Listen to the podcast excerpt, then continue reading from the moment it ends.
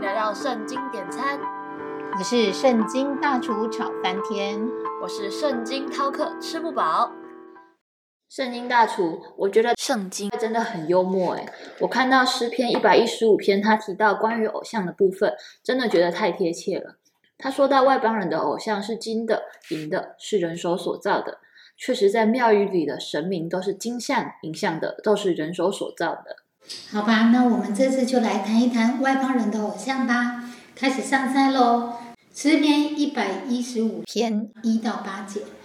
耶和华荣耀不要归于我们，不要归于我们，要因你的慈爱和诚实归在你的名下。为何容外邦人说他们的神在哪里呢？然而我们的神在天上，都随自己的意志行事。他们的偶像是金的、银的，是人手所造的。有口却不能言，有眼却不能看，有耳却不能听，有鼻却不能闻，有手却不能摸，有脚却不能走，有喉咙也不能出声。造他的要和他一样，凡靠他的也要如此。这经文其实是很有趣的哦，因为说明了耶和华与其他外邦的偶像有着极大的对比。外邦人的偶像是有口不能言，有眼不能看。有耳却不能听，有鼻子不能闻，有手不能摸，有脚不能走，有喉咙也不能出声，完全是没有任何行为能力的。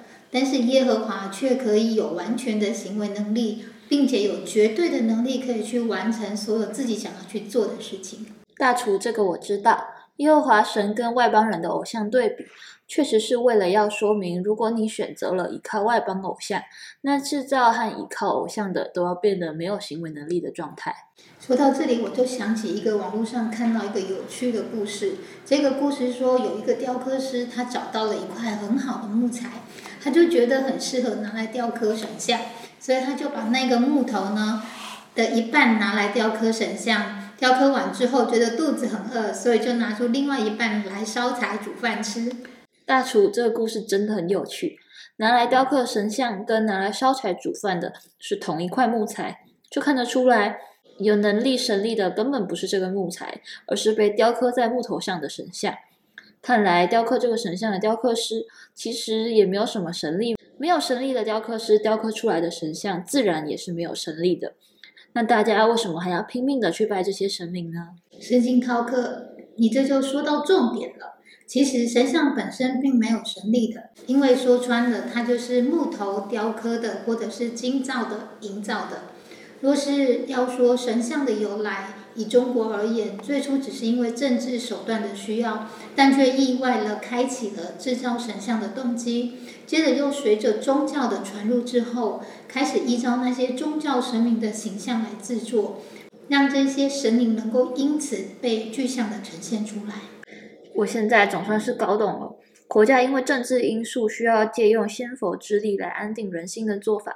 所以才造成了神像被制作的动机，而这些仙佛之力始于人心中对他们所寄予的期待而存在，所以根本上这些神像根本就是不具备力量的。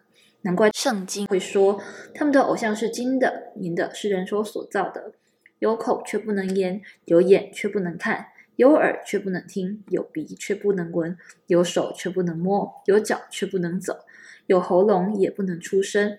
造他的要和他一样，凡靠他的也要如此。这样看来，人真的唯有依靠耶和华、耶稣、圣灵这三位一体的神，才能真正的变得有能力。这个道理实在是太有趣了，我也要快一点去分享给我的朋友，让他们能够搞懂。世界上的这些神像神明其实是不具备神力的，否则当庙中发生大火时，怎么就没有看见他们自己先救自己，从火场中赶快跑出来呢？或施展一下神力把火熄灭，这样看来，去拜那些神像，求的只是心安，根本上的意义是不大的。还是来教会认识耶稣比较实在。记得锁定圣经点餐，一起来找圣经大厨点餐哦。我们下回见啦，拜拜，拜拜。